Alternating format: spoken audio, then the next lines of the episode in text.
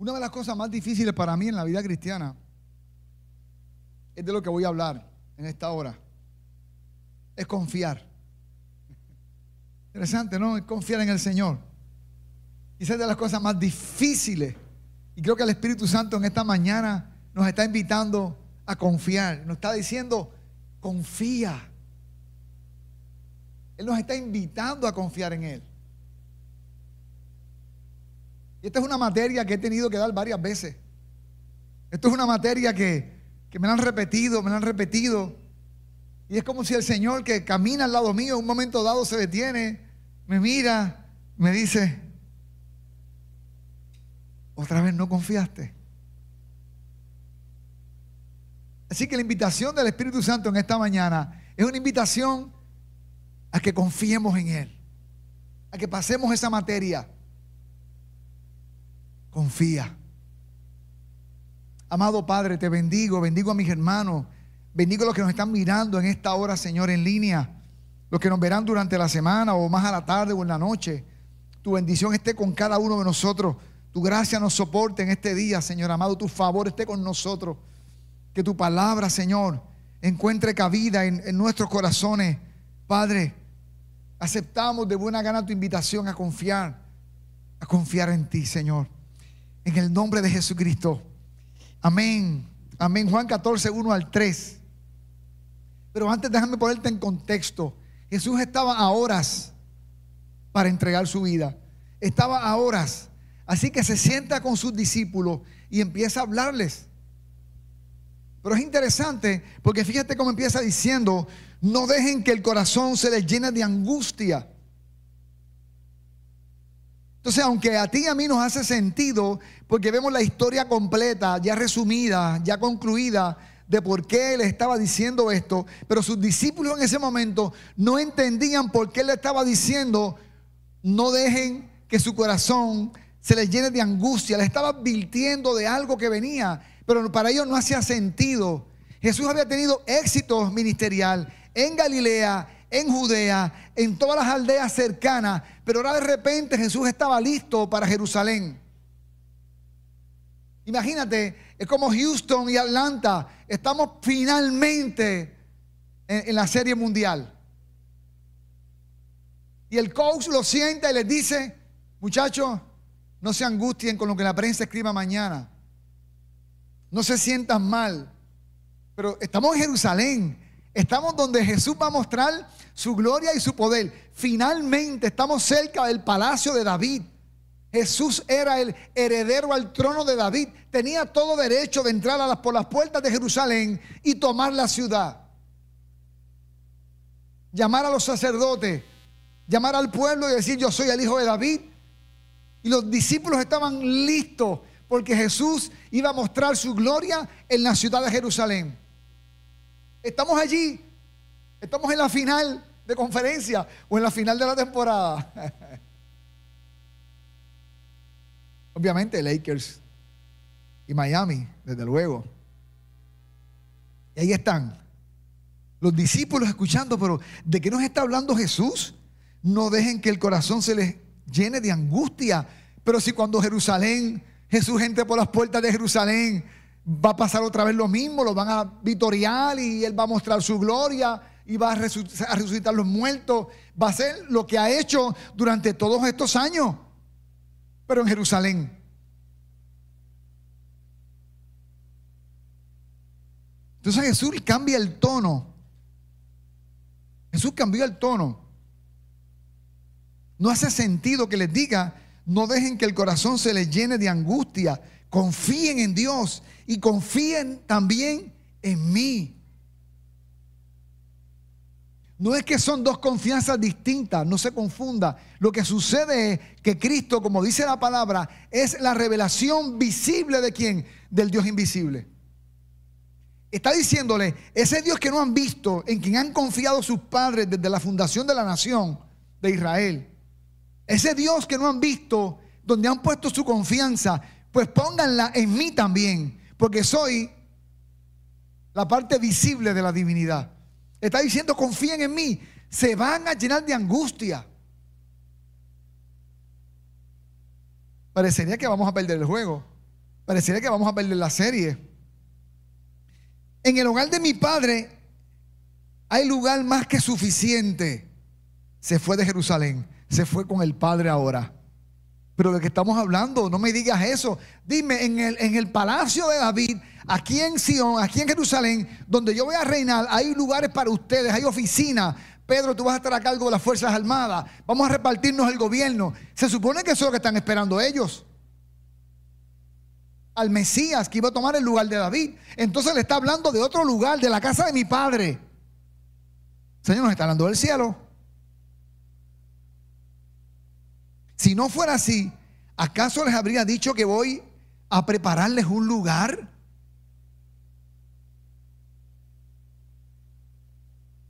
Hermanos, los discípulos no podían entender esto. Porque no tenían la historia completa. Tú la tienes completa. Sabes lo que pasó.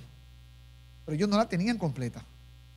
En otras palabras, muchachos, les viene una crisis que el corazón se les va a llenar de angustia. Pero tienen que confiar en mí.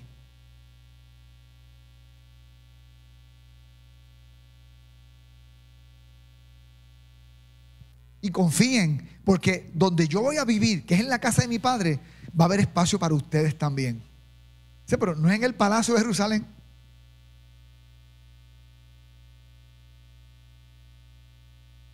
Cuando todo esté listo, volveré para, para llevarlo. Ah, pero y te vas a ir.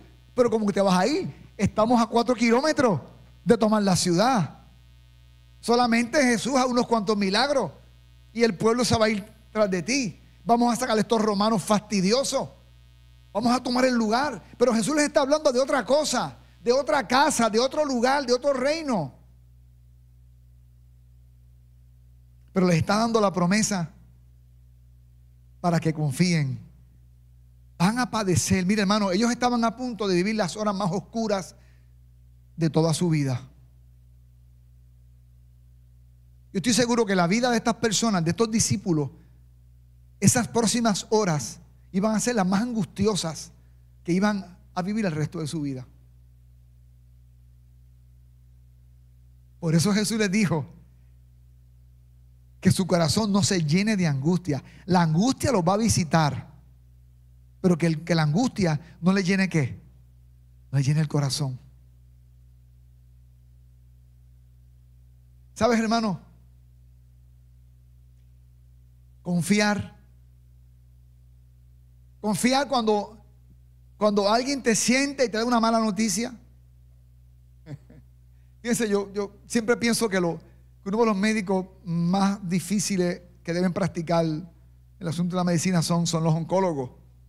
Y siempre les he dicho a las personas, cuando vayan donde, donde un oncólogo, no esperes a alguien que te, hola, buenos días, siéntate, ¿qué tal? ¿Cómo estás? Maravilloso día. No, los oncólogos no son así. Créeme, yo he visto mucho. Si quieres un psicólogo es otra cosa, pero un oncólogo te recibe, dígame, ¿qué tal? ¿Cómo está? Deme los papeles. Y mantiene como que una qué. Porque el oncólogo tiene en, esa hoja, tiene una mala noticia que darte. Y no hay forma como te lo diga, va a doler. Y te va a decir, mire, usted lo que tiene es cáncer. Y tú, wow, y como me lo dijo.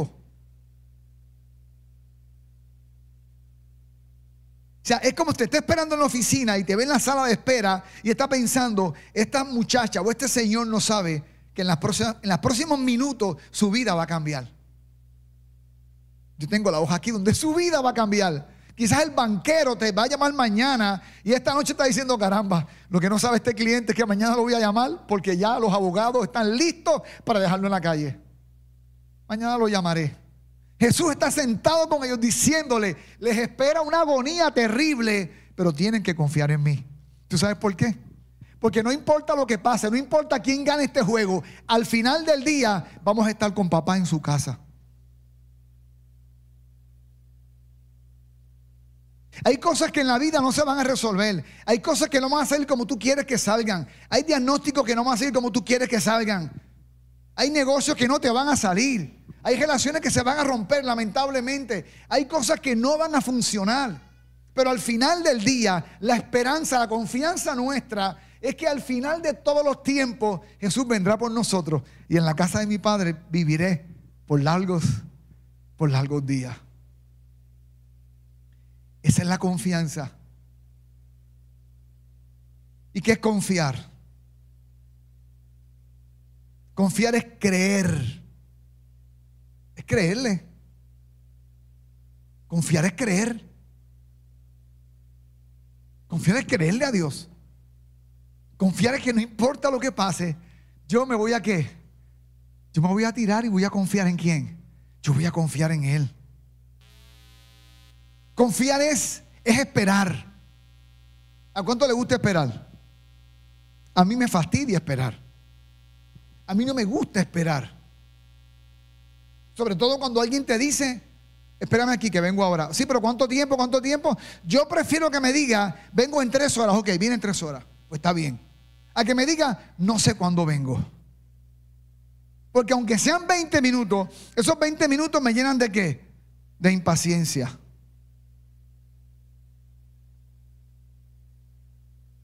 ¿Cuántos saben lo que es la impaciencia? ¿A cuánto les cuesta esperar? ¿Cuánto quieren las cosas para ayer? A veces me preguntan, ¿y para cuándo quieres esto? Para ayer. O sea, ya estamos tarde.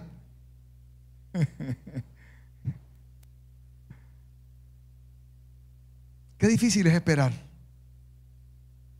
Qué difícil es sentarte a esperar sin saber cuándo. Pues eso es confiar.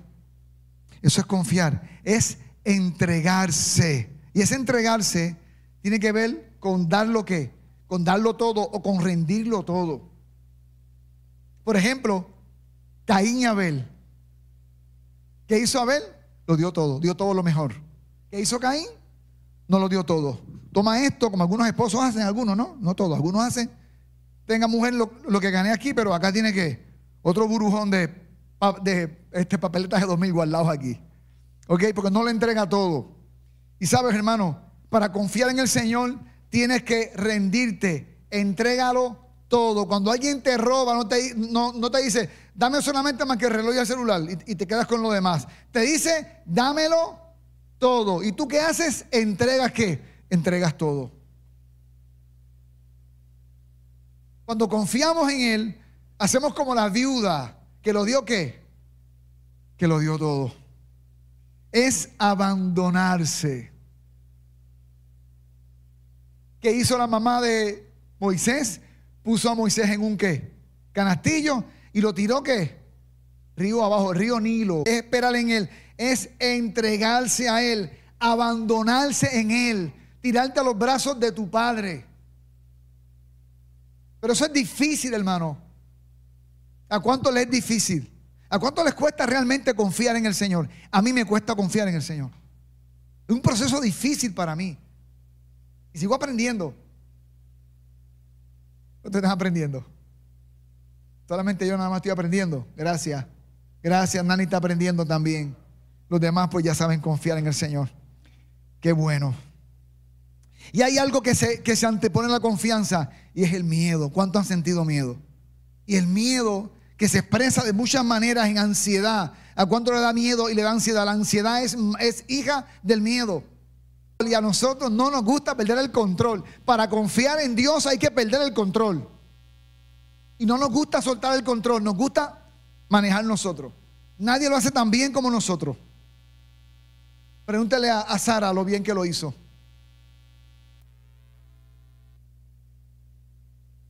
¿Cuánto han sentido ansiedad? Inseguridad, parte del miedo. En Puerto Rico cuando el terremoto la gente dormía en los carros afuera, en el patio. Mi mamá dormía en el carro varias semanas. Después en el sofá de la casa con la puerta abierta del apartamento por si temblaba salir corriendo. La gente estaba insegura, la gente tenía miedo. Era difícil confiar que todo iba a estar bien. Cuando estamos pasando la crisis o cuando se asoma la crisis, tenemos miedo porque no sabemos cómo vamos a salir de esa crisis. Cuando se vacían los bolsillos, cuando se vacían las cuentas, cuando todo sale mal, no sabemos qué va a pasar. Y eso es inseguridad, recelo. Recelo es el que está pendiente. Que en cualquier momento, en estos días una hermana me llama, una hijita en la fe, y me dice, las cosas me van tan bien, pastor, que tengo miedo que algo, malo viene, porque todo está, todo está muy bien. Eso es recelo. Oye, pero le dije, disfruta este momento. Disfruta lo que está pasando este tiempo. Si hay flores y después hay frutos, disfruta de los frutos. Claro, hay momentos dados donde las hojas se caen. Y llega el invierno. Nosotros aquí en el Caribe fuimos bendecidos que el invierno nuestro es tan frío, tan frío que puedes ir a la playa. O tirarte al río, cualquier río de Jarabacoa. Los más valientes. Eso es recelo. Esa ansiedad, esa inseguridad, ese recelo, ese sobresalto. Samuel Luna ayer me puso a saltar. Casi lo di un cocotazo, ya que lo vea, de un cocotazo. Me llamó a las 11 de la mañana, ayer sábado, por el teléfono de Bexy. Y usted dirá, ¿por qué tiene que ver eso? Hermano, que me llamaba cuando la crisis de salud de Samuel era Bexy. Y hablábamos todo el tiempo a través de ese teléfono. Así que ayer en la mañana suena el teléfono, estoy bregando con la prédica, precisamente. Y yo normalmente, sí, por eso lo dice, vamos en disciplina. Normalmente estoy trabajando en la prédica y yo no cojo teléfono ni nada, estoy concentrado en lo mío. Miro si algo que sigo trabajando, pues no voy a parar por todo el que me llame. A mí no me llama mucha gente, esa es la verdad. De momento suena el teléfono, Bexy Heredia, y lo agarro rápido. En el segundo timbrazo lo cogí. ¿Qué pasó? Es Samuel. Y yo, mira qué tal cosa. Y yo, chico, pero yo estaba ahí en qué? ¿Sobre qué? Sobresalto. Los que viven en miedo, cuando suena el teléfono a las 11 de la noche, a la medianoche, yo rápido en, segundos pensé, Samuel, no puede ser que algo pasó con él. Después me contó que a su hermano también lo llamó la noche antes y le pasó lo mismo, por el mismo número, qué relajo, ¿ah? Su teléfono estaba dañado. Mire, hermano, vivir en sobresalto cuando suena el teléfono cuando te dicen, buenos días, es del banco tal, eh, se encuentra el señor fulano de tal, tú, ay Dios mío, aquí vienen a quitarme la cosa. Eso es en sobresalto. El jefe te dice, fulanito, ven, vamos a la oficina. Y vas pensando, estoy votado, estoy votado, ya me olvida que estoy votado. Y te sientan y te dicen, mire, es que vamos a darle una promoción. Ya el sistema inmunológico fue impactado en esos minutos que usted iba por ahí pensando. Sobresalto, hermano. Mire, lo peor del cáncer no es el proceso que se vive de quimioterapia. Eso es terrible también. Es que cuando ya está bien, cuando ya pasó todo, entonces en los próximos cinco años, los chequeos trimestrales, por los próximos dos años, después cada seis meses, por los próximos hasta los cinco años. Y hermano, y cada tres meses, por dos años, tienes que ir a hacerte los exámenes y luego sentarte a coger aquel sobre amarillo Muchas veces iba solo, porque es que era, angustioso, otra vez iba con Anabel, pero muchas veces iba solo a recogerlo. lo cogía, no lo abría, me sentaba en un pasillo, me sentaba, respiraba, y sacaba la hoja, bla, bla, bla, bla, bla. Yo no había nada de eso. Conclusión, vamos al grano. Conclusión. ¿Y sabes qué? Está todo bien. Pero en tres meses, otra vez qué? El sobresalto. Y como si el Señor me dijera, Popín, no me has creído. Tienes que confiar. Pero ¿y si las cosas salen mal? Yo te fallé. ¿Confío solamente cuando todo salió bien? ¿O mi confianza va más allá? Jesús le estaba diciendo a sus discípulos, viene un desastre y no lo voy a librar, ni el Padre me va a librar. Confíen en mí. Y Dios me libró durante todos esos chequeos hasta el sol de hoy, 20 años después. Pero si hubiera dado un positivo, ¿me falló Dios? ¿Es digno de mi confianza? ¿Cuántos están aquí? ¿Cuántos han sentido miedo? ¿Cuántos saben lo que es ansiedad, inseguridad, recelo, sobresalto? ¿Cuántos han sentido el sobresalto ese? La llamada de los Estados Unidos, tu papá o un familiar te llamó a la medianoche, tú algo pasó, algo pasó. ¿Cuántos están aquí?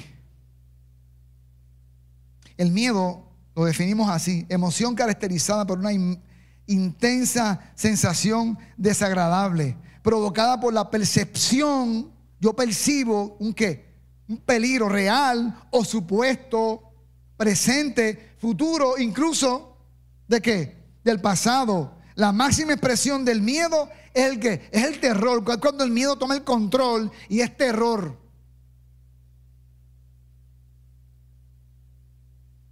Además el miedo está relacionado con qué? Con la ansiedad, que es la hijita del miedo. El apóstol Pablo dijo, por nada estéis ansiosos, si no sean conocidas vuestras peticiones delante de quién? Delante de Dios con toda oración y súplica en el Espíritu. Tengo delante de mí una crisis, tengo una eh, aparente crisis. Jesús se sentó conmigo ya, nos dijo, viene una crisis, Cuidado con que se, con, que se angustien. Y lo que tengo para enfrentar la crisis no es suficiente. Las cosas que tengo no son suficientes. Como vemos en esa imagen. Viene una tormenta y lo que tengo es este paragüita. ¿Y cómo me voy a enfrentar a esto con las cosas que tengo? Y estás pensando, esta crisis me va a destruir. ¿Cuántos han pensado que una crisis los va a destruir? ¿Cuánto, ¿Cuánto lo pensaron en algún momento dado? Usted dijo, de esta crisis yo no voy a, yo no, yo no, yo no me levanto de esta. Pues mire, ahí está sentado, no se murió. No se alocó, ni está preso, ni le quitaron la casa. Y está aquí todavía. ¿Cuántos aman al Señor? Señor, abre mis ojos. ¿Sabe qué pasó? Déjeme contarle esta historia. El rey de, Arán, nada, cada vez que hacía un plan militar contra Israel, el plan no le salía. De alguna forma, los planes no le funcionaban. Se reunió con sus asesores y les dice, todos los planes que hago contra Israel, por alguna forma, no funciona. Los asesores le dicen, rey, Israel hay un hombre, Eliseo, que es un profeta de Dios, el varón de Dios, como dice la Biblia. Cada vez que usted hace un plan, usted se esconde en su cámara seca. Dios le revela al profeta los planes suyos y el rey, el, rey se entera, el rey de Israel, porque Eliseo va y se lo dice. Imagínate, no hace falta espía ni no, no. La presencia de Dios en la vida de Eliseo le revelaba entonces al rey lo que el rey de Arán iba a hacer. Israel salía bien. ¿Y sabe qué pasó, hermano? El rey Benadab dijo, voy a mandar un ejército a que me capturen a Eliseo. ¿A cuántos los ha perseguido aquí un ejército? ¿A ninguno de ustedes? Wow, yo pensé que sí. ¿A cuántos ha perseguido aquí alguna vez la policía? A mí, a mí me persiguió. No fui muy lejos, pero me persiguió la policía. Porque en bicicleta no puedes escapar de la policía que ve una patrulla. A mí, a mí me persiguió. ¿A cuántos, ¿A cuántos les ha perseguido alguien? ¿Alguien? A nadie. Oye, ustedes una vida aburridísima ustedes. No tuvieron juventud. Pues sí, a mí me persiguieron, me, corrieron varios muchachos. Y sabes que uno normalmente piensa que son muchos los que te persiguen, pero no son tantos. Lo que sucede es que el miedo va a hacer que tú veas que, que tú veas mucho. Popín, porque no los enfrentaste? Pues eran, como 20. Hombre, quizás eran 3 o 4. Este rey mandó contra Eliseo un ejército a buscarlo. Y no era para darle consejo. Así que este ejército va a la ciudad donde estaba Eliseo, que era pequeña, y la rodea. Dotán rodea la ciudad, este ejército. Mira, entonces vamos a 2 de Reyes 6, 15, 17. Al día siguiente, cuando el sirviente del hombre de Dios, Eliseo, se levantó temprano y salió, quizás fue al baño, porque en esa época, como alguno estaba fuera del baño, se levantó temprano a hacer café. Cuando salió, vio un ejército había tropas, caballos y carros de guerra por todos lados. Los carros de guerra era para enfrentar naciones. Ejército contra otros ejércitos. No, pues el rey quería que impresionar, ir con todo contra Eliseo. ¿Cuántos han sentido que todo está conspirando contra ti? Oye, pero todo el mundo está contra mí. ¿Usted ha sentido eso alguna vez? Y hasta lo ha dicho. Todo el mundo me critica, hombre, son dos o tres nada más. No porque todo el mundo habla mal de mí, es uno nada más. Tengo los bancos en mi contra, es uno. En el trabajo nadie me quiere, son dos o tres. Aquí hay un ejército de verdad, por todos lados. Oh Señor, ¿qué vamos a hacer ahora? Gritó el joven a Eliseo. Él no fue vio los ejércitos, entró, mira, Eliseo, te buscan. Hay un ejército por toda la ciudad que te está buscando. No. La Biblia dice que él gritó, ¿qué vamos a hacer ahora? Llegaste a tu casa al almorzar y tu esposa, bájate rápido, entra. ¿Qué vamos a hacer ahora? Llamó el dueño de la casa. Suficiente. Le pagamos los seis meses que le debemos, vamos para la calle. ¿Qué vamos a hacer ahora? Esa es la pregunta ante cualquier crisis. ¿Qué vamos a hacer ahora? Lo gritó. Sin embargo, no tengas miedo. Le dice Eliseo, le grita también. Porque sabes qué? Hay veces cuando, cuando el grito de la mala noticia está contra nosotros, tiene que levantarse un grito con una buena noticia. Y el grito fue, no tengas miedo.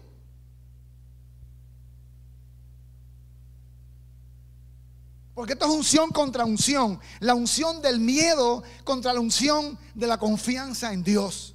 Y necesitamos a alguien en la crisis que nos grite la palabra, no tengas miedo.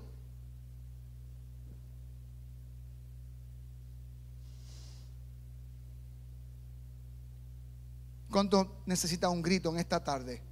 Mañana casi tarde. No tengas miedo. Le dijo Eliseo, ¿Sabe, hermano? Lo primero, cuando monté en el carro con mi diagnóstico de cáncer, que le dije a Anabel fue, tengo un diagnóstico de muerte. Me dice, no, tiene diagnóstico de vida en Cristo Jesús. Rápido, ¿eso es qué? Unción contra unción. Miedo, confianza. Lo que el mundo dice, lo que Dios dice. La crisis, Dios está aquí de este lado. ¿Dónde está Dios en la crisis? No tengan miedo, dijo Eliseo, no tengan miedo. Hay más de nuestro lado que del lado de ellos. Ajá, claro. Quizás, Eliseo, quizás el siervo era como yo con, la, con las matemáticas. Yo no sé por qué a la gente le gusta las matemáticas. Ahorita lo dije, estaba Fauto aquí, que es máster en matemáticas. Pero mire, son tan feas las matemáticas. Imagínate, el 3, compara el 3 con la A. Compara el 1 con, el, con la doble L. El 8 con la S. O sea, es que las letras siempre son superiores a los números. El siervo de Eliseo tenía problemas con los números. Porque Eliseo le dijo, somos más nosotros. Correcto, que un ejército. Así que quizás se fue afuera y contó. Le dijo, mire, Eliseo, hay 100 mil, eh, 10 eh, mil efectivos afuera. O quizás fueron mil. Hay mil efectivos afuera. Quizás son 500. Hay 500 efectivos afuera. Ok, vamos a contar lo que tenemos aquí. Uno, dos. Empiezo de nuevo. Uno, dos. O sea, no importa cómo lo sumes, siempre eran qué. Pero él le dijo, hay más de nuestro lado que de ellos. Entonces Eliseo oró, oh Señor, ábrele los ojos a este joven para que vea. Yo creo que el, Hijo intercediendo a la diestra del Padre por mí. Jesús le dirá al Padre respecto a mí, oh Padre, abre los ojos a Popín, esos ojos chiquitos que tiene para que pueda ver. Cada vez que me quemo en el examen de la confianza. Entonces, hermano, así que el Señor abrió los ojos del joven y cuando levantó la vista, vio que la montaña alrededor de Eliseo estaba llena de carros, de, caballos y de carros de fuego. El ejército arameo tenía carros, pero el ejército de Dios tenía carros y carros de fuego. ¿Me escucha, hermano? Tenía carros de fuego. Y el carro de fuego, hermano, implica la presencia misma de Dios por su espíritu en medio de las batallas del pueblo de Dios. Arán no tenía fuego en su carro, pero los carros de Dios tenían fuego. Y el siervo de momento ve todos esos ejércitos. Y la historia más larga. Y es interesante porque luego la otra oración que hizo Eliseo fue dejar ciego al ejército de Arán. Todos quedaron ciegos. ¿Y sabe qué hizo con ellos? Le dio una catumba a cada uno. Bueno, yo, yo se hubiera dado. Se los llevó hasta Samaria. Todo ciego. Imagino que el siervo, con la ayuda de otras personas, llevaron todos esos caballos, esos carros y esa gente ciega al centro de la ciudad de Samaria. Cuando ellos abrieron los ojos, estaban rodeados de qué? Del ejército de Israel. Porque luego el Señor le abrió los ojos. ¿Y qué hicieron Israel con este ejército? Lo apabullaron. Eliseo dijo, denle de comer, denle de beber y déjenlos ir a su país de vuelta. Porque ese es el corazón del Dios que conocemos. Amén.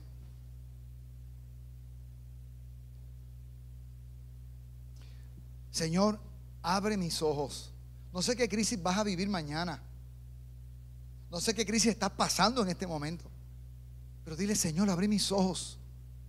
Que yo no me queme en este examen otra vez. Yo me he quemado tanto en este examen, hermano. Son tantas las veces que he dicho, otra vez, Señor, no confíe. El apóstol Pedro caminó por las aguas, vio la tempestad y ¿qué pasó? Comenzó a hundirse. Señor, me ahogo, levanta. Y el Señor lo levanta y le dice, Pedro, ¿por qué no creíste? ¿Por qué no confiaste? Amado, Dios cuida de ti. Dios cuida de ti. Y Dios cuida de ti porque te ama. Gracias, me ama. Sobresalto. ¿Sabes qué? Yo creo que ellos necesitaban esto. Ellos lo necesitaban. Gracias. Porque hay un apagón aquí Tú me dices, ok, gracias. Ups, ya, ok. Yo creo que aquí hay gente que necesitaba ese, ese retumbe. Porque déjeme decirle, hermano, te lo voy a decir con el corazón que les amo. Hay un mosquero aquí. Y mire, no es por las reacciones, es el olfato espiritual. Sacúdense que Dios te está hablando. Porque viene, viene pesado. Sacúdete. Sacúdete. Porque Dios te está hablando. El Espíritu de Dios te está hablando en esta mañana. Abre la copa. Son muchos años en la tarima predicando. Yo sé cuando hay copas abiertas o copas cerradas. Eso lo puedo discernir de un avión. Lo puedo discernir. Es tan palpable de las pocas cosas que puedo hacer en Cristo. Ponga la copa hacia arriba. Hay algunas copitas abiertas recibiendo en esta mañana. Hay copas abiertas que me han sorprendido que estén abiertas. Estoy fascinado por cosas que estoy percibiendo aquí. Pero hay otras que me sorprenden que no entran ni, ni, ni la luz del sol. Amén. Seguimos. Dios cuida de ti. ¿Y por qué Dios cuida de ti? Porque te ama. Dios cuida de nosotros. El salmista decía en el capítulo 3, versos 5 y 6, yo me acuesto y me duermo y vuelvo a despertar. El que está en ansiedad no puede dormir. ¿Cuántos sabían eso? Lo que le han dado ansiedad. Yo sé lo que es eso. Porque tú vigilas mis sueños. El salmista decía, Dios vigila mis sueños. Hay copas que se abrieron. Dios vigila mi sueño. No es que Dios duerme al lado mío. Es que Dios vigila tu sueño. Como los papás cuando tienen niños pequeños. Que se levantan en las noches a que a ver que está todo bien. O la mamá. Y rápido la mamá pregunta, ¿está respirando? Los novatos preguntamos eso. Sí, está respirando. Mira bien. Sí, está respirando. ¿Cuántos papás deambulan por los pasillos de su casa ¿Cuántos papás deambulan? No mamá, no mamá, no entra mamá, los papás. Levántate tú que tengo trabajo. Te perdiste algo tan chévere que es contemplar a tus hijos durmiendo. Aunque estén babosos y todos los demás. Yo me acuesto y me duermo y vuelvo a despertar porque tú vigilas mi sueño. No me asustan los muchos enemigos que me tienen acorralado. Porque ¿quién cuida de mí?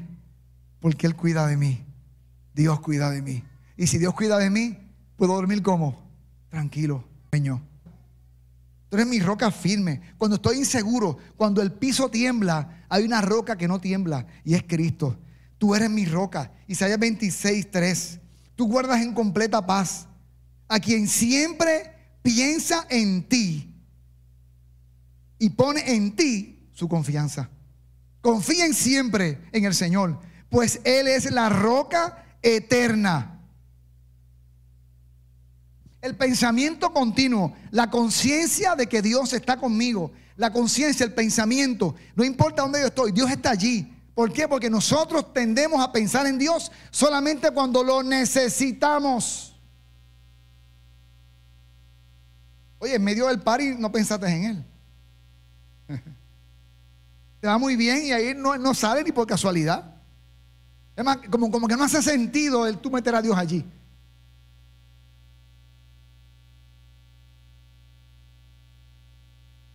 Pero entonces aquel que tiene que su pensamiento en Él, pone su confianza en Él, entonces Dios lo guarda de qué?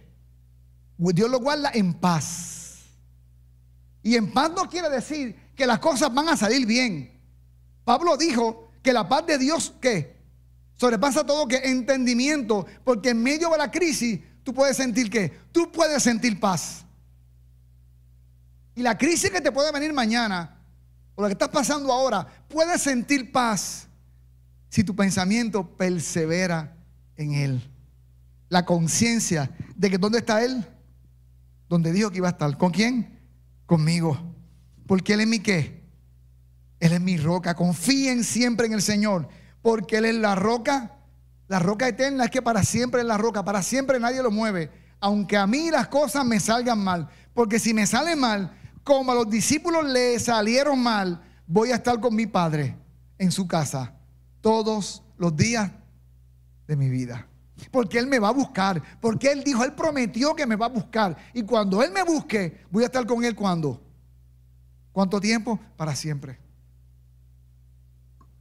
¿Usted cree que los discípulos fue una vida buena? No tuvieron los apóstoles una gran vida. No la tuvieron desde el punto de vista humano.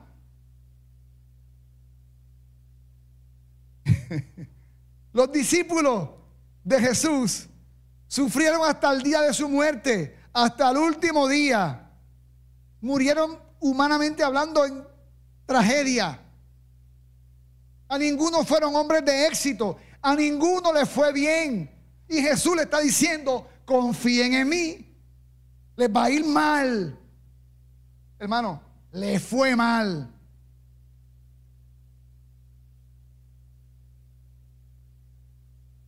Pero él les dijo, donde yo me voy a ir, voy a hacer unas casitas para ustedes. Cuando las tenga listas, voy a regresar.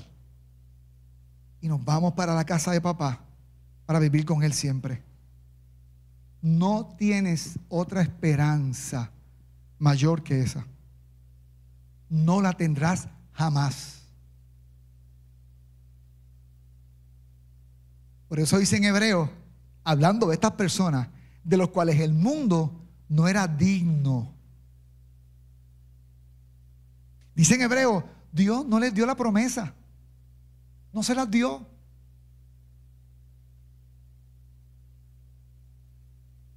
No les cumplió. La pasaron mal, aserrados, muertos a espada. Todo lo que ellos vivieron les fue mal.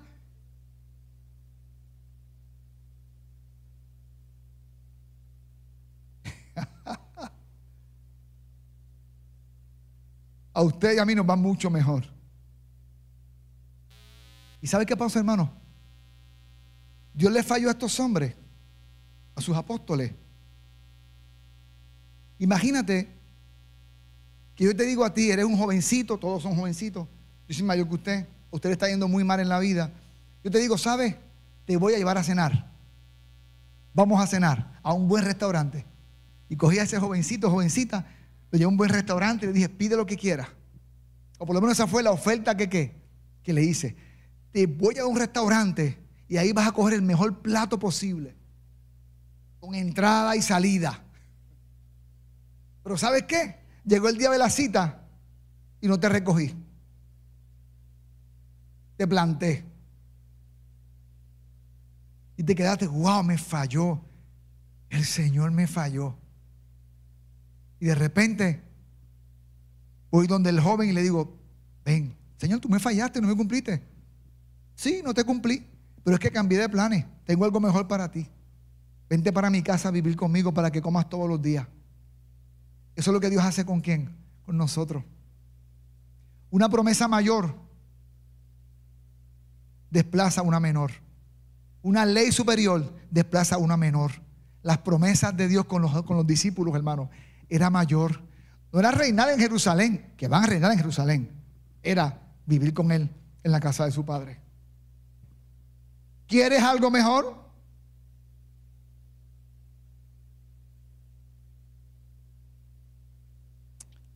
En ti estoy seguro. ¿Cuántos son papás aquí? Muchos. ¿Qué se siente cuando el niño corre y se mete bajo tus pies? ¿Verdad? Y el papá, no seas tímido, que aquello, salte de ahí, que el niño agajadito de ti. ¿Tú sabes? Eso, es, hermano, el papá que no vivió eso se lo perdió. Si no lo viviste, te lo perdiste. Tener a tu hijo agarrado, ahí a tu hija agarrado de tu pie, tú sabes. Porque tiene un poquito de temor ahí, está abrazado. ¿Sabes, hermano? Dios nos dice, ven, aquí estás seguro. Señor, yo, yo estoy seguro en ti. Yo estoy seguro en ti. Yo no sé qué noticias te van a dar mañana. O qué pueda pasar ahorita o qué está pasando ahora. Pero escucha, la única seguridad que tú tienes es tu Padre que te ama. ¿Cuántos dicen amén? Oh, de momento hay unos vasos por ahí, no por lo que están diciendo, que hace rato estoy observando que se están volteando. Proverbio 29, 25, temer a la gente es una trampa peligrosa. Hay gente que vive en función de la gente. ¿Qué problema? En función a los vecinos, en función de que, ay no, porque sea libre de eso. Confiar en el Señor significa seguridad. ¿En dónde está tu confianza? ¿En la carrera? ¿En el llamado? ¿En dónde está, en dónde está tu confianza? Nuestra verdadera esperanza es el Señor. ¿A dónde corrió el hijo pródigo cuando quiso levantarse? ¿A dónde corrió? A su padre. Dice la palabra que él dijo, me levantaré e iré donde mis vecinos, que siempre me quisieron mucho. Me levantaré e iré donde una tía que tengo, o donde el fulano del pueblo más, importante. No, lo que la Biblia dice es que él dijo, iré donde mi padre. Y quizás mi padre me, me, diga, mira, ¿sabes qué? Vas a ser un esclavo aquí, un sirviente, porque no te mereces ser mi hijo, no importa, voy donde él. Y si me da una pela, voy donde él. O si, o si me va a matar, como dijo Job, Dios podría matarme, Job 13:5, pero es mi única esperanza. Voy a presentar mi caso ante Él. Lo que estás pasando, lo que vas a pasar, tienes que entender que tu única esperanza se llama Dios. Tu Padre en Cristo Jesús es tu única esperanza.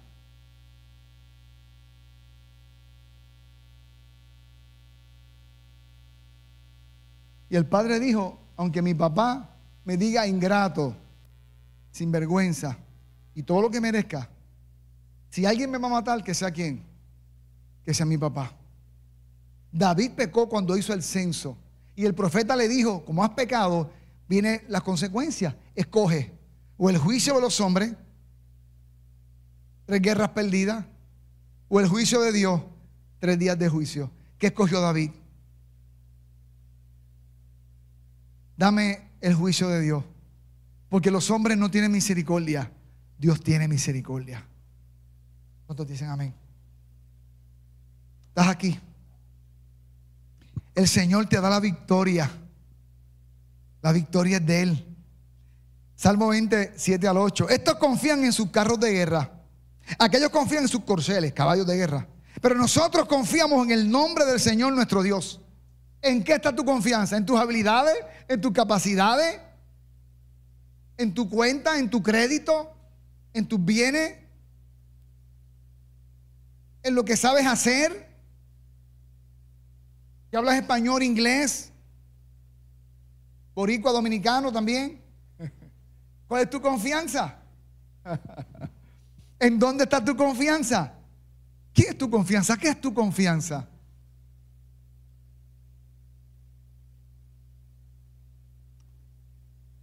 Ellos son vencidos y caen. Pero nosotros nos erguimos y de pie que permanecemos.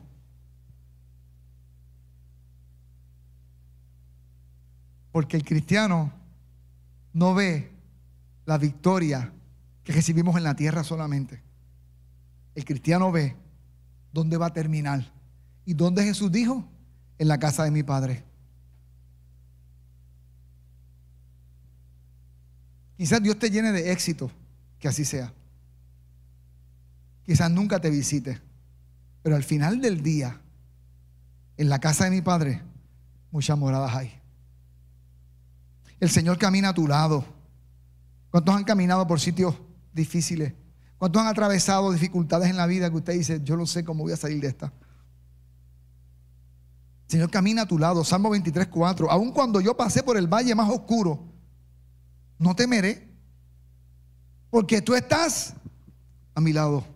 Tu bar y tu callado me, me, me protegen y me confortan. Él no te libra del valle de sombra de muerte. Él no te libra del valle oscuro. Él no te libra del día difícil, de la crisis. Pero Él te va a qué? Él te va a acompañar. ¿Y qué va a hacer? Te va a animar. ¿Me vas a proteger? ¿Me vas a confortar? otra versión dice, me vas a dar aliento. ¿Sabes, hermano? A veces las personas buscan mucha seguridad en las cosas. ¿Te sientes seguro o te, te, sientes segura?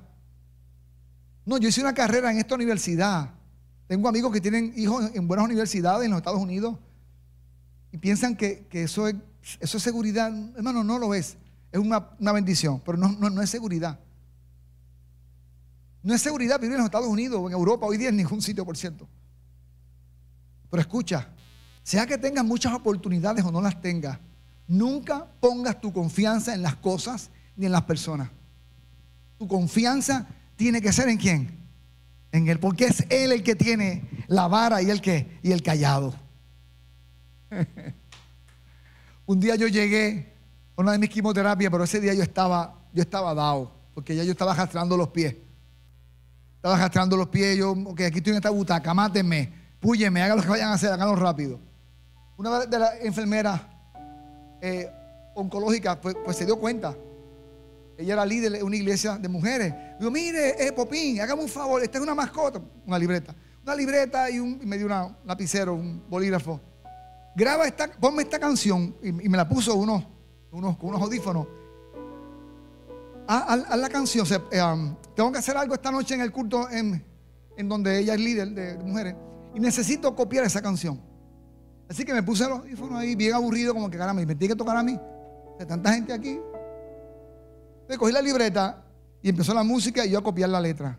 Pero lo hice tan de mala gana y tan desconcentrado y sin el pensamiento en Dios que no sabía lo que estaba copiando.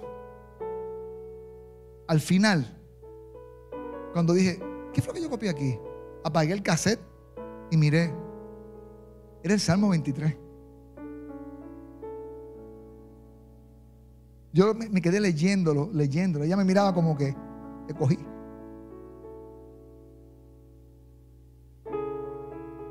Hermanos, Dios es tan real, pero somos tan ligeros con Él.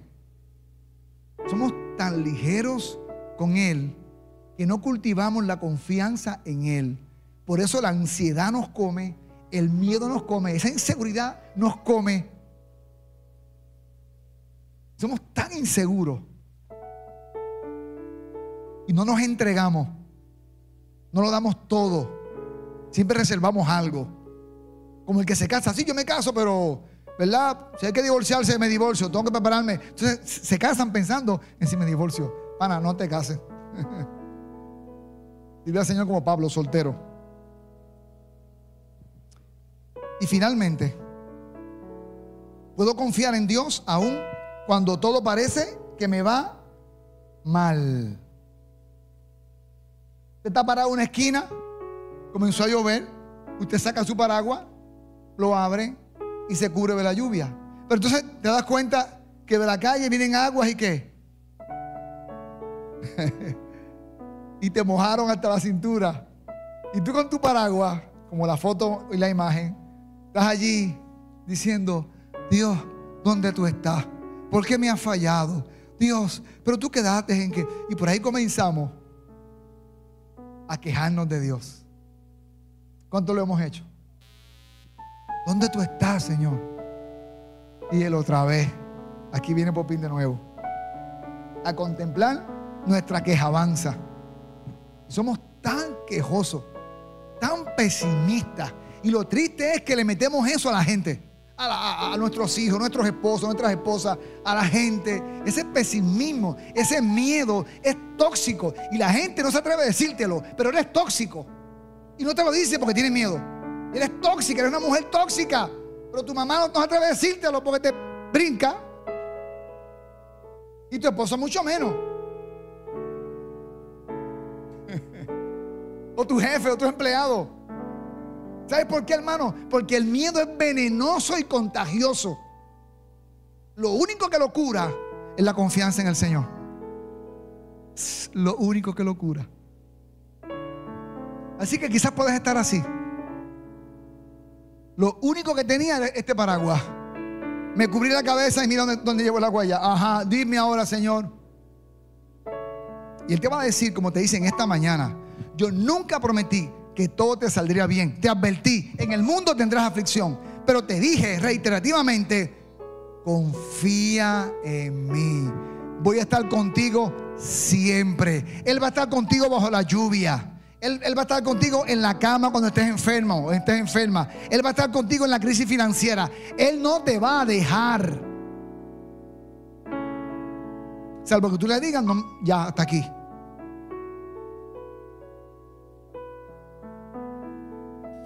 Termino con Habacuc. Habacuc sabía, Dios se lo reveló, que la nación venía de mal en peor, que las cosas no iban a mejorar. Habacuc lo sabía.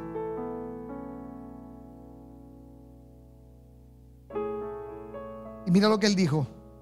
Aunque las higueras no florezcan y no haya uvas en las vides, aunque se pierda la cosecha de oliva, en los campos queden vacíos y no den fruto.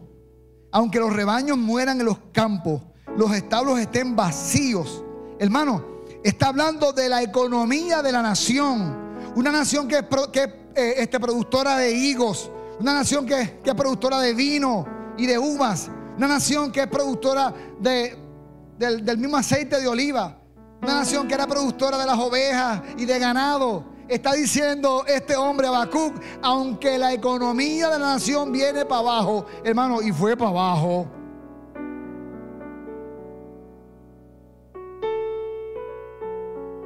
Aún así, aún así, me alegraré, me gozaré en el Dios de mi salvación. El Señor soberano es mi fuerza. ¿Quién es tu fuerza? Él me da pie firme, como que el penado que sube por los, montes y los, y los riscos, capaz de pisar sobre las alturas. Yo puedo estar tirado en el suelo, pero caminando en las alturas. Rodeado de muchos enemigos que no son de carne y sangre, acuérdense. Los enemigos que no vemos. Yo puedo caminar en las alturas y gozarme en el Dios de mi salvación. ¿Por qué me gozo en el Dios de mi salvación? Termino ya. Porque esto fue lo que Jesús prometió. Miren, no se angustien. No dejen que la angustia les llene el corazón. Yo me voy con mi papá ahora. Él tiene una casa. Y en esa casa hay muchos lugares. Yo voy a preparar un lugar para ustedes. Voy a volver. Y cuando vuelva los voy a tomar para que estén conmigo siempre. tienen que confiar en mí. Inclina tu rostro. Mucho tiempo.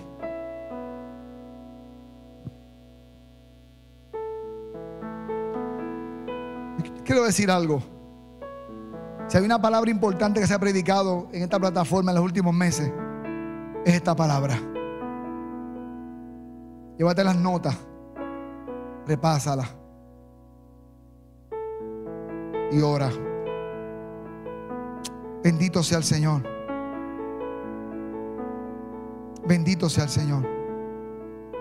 No sé el nombre de la crisis que estás viviendo o la que vas a vivir.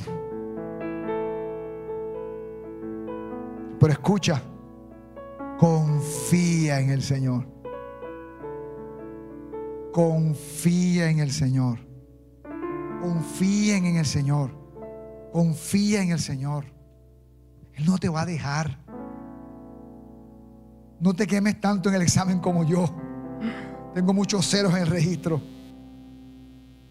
Confía en el Señor. No importa lo que vea. Él te da la victoria. Él va a estar contigo. Su presencia va a estar contigo como nunca antes. Pero tienes que decirle, Señor, abre mis ojos. Porque si en medio de la crisis yo te veo, yo voy a estar bien. Solamente yo quiero verte. ¿Tú sabes por qué Esteban estuvo bien? Mientras le caían a pedrada, mientras moría a pedrada, porque dice la escritura que él vio los cielos abiertos y al Señor sentado en su trono. Pues dile, Señor, en la crisis yo quiero verte, como el siervo de Eliseo. Bendito eres para siempre. Si estás aquí sentado, sentada y estás pasando una crisis, Ponte de pie conmigo allí. Si la estás pasando. No digas, no necesito saber qué crisis es. Financiera, espiritual, la que sea que estés viviendo. Que la ciudad que sea que estés viviendo. Yo no voy a orar en esta ocasión para que Dios te libre de la crisis. Después oramos por eso. Voy a orar para que el Señor abra tus ojos espirituales y puedas ver los carros de fuego, la presencia del Espíritu Santo alrededor de ti, de tus hijos, de tu casa, de tus padres. Que Dios te abra los ojos y lo puedas ver. Que te concentres más en la presencia de Dios que en el problema. Aun cuando llores, cuando sientas ese temorcito que todos sentimos, Señor, abre mis ojos para verte. Para verte. ¿Dónde va a estar a Él? Él va a estar allí contigo. Dios va a estar contigo. Confía. Padre, abre nuestros ojos. Abre nuestros ojos, Padre, en el nombre de Jesucristo. Que tu Santo Espíritu nos enseñe a verte a ti en la crisis. Padre, en el nombre de Jesucristo. Padre, en el nombre de Jesús, abre mis ojos Señor, mire todas esas copas que se voltearon. Señor, que ahora están recibiendo. Que comenzaron a recibir, Señor amado. Llénalas en esta hora. Señor, llénalas. Llénalas con tu fuego. Llénalas, Señor amado, con tu amor, con tu gracia. Padre, con tu Santo Espíritu. Abre sus ojos, Señor amado, para que te puedan ver como el siervo de, Eliseo. Padre, sobran preguntas, no hay respuesta, pero Cristo es mi respuesta tú al lado mío, Señor amado, con la promesa que me diste de salvación. Que un día, Señor, cuando los cielos y la tierra pasen, cuando los tiempos se resuman, un día estaremos contigo en la casa de nuestro Padre. Y ahí estaremos siempre con Él. Siempre con Él.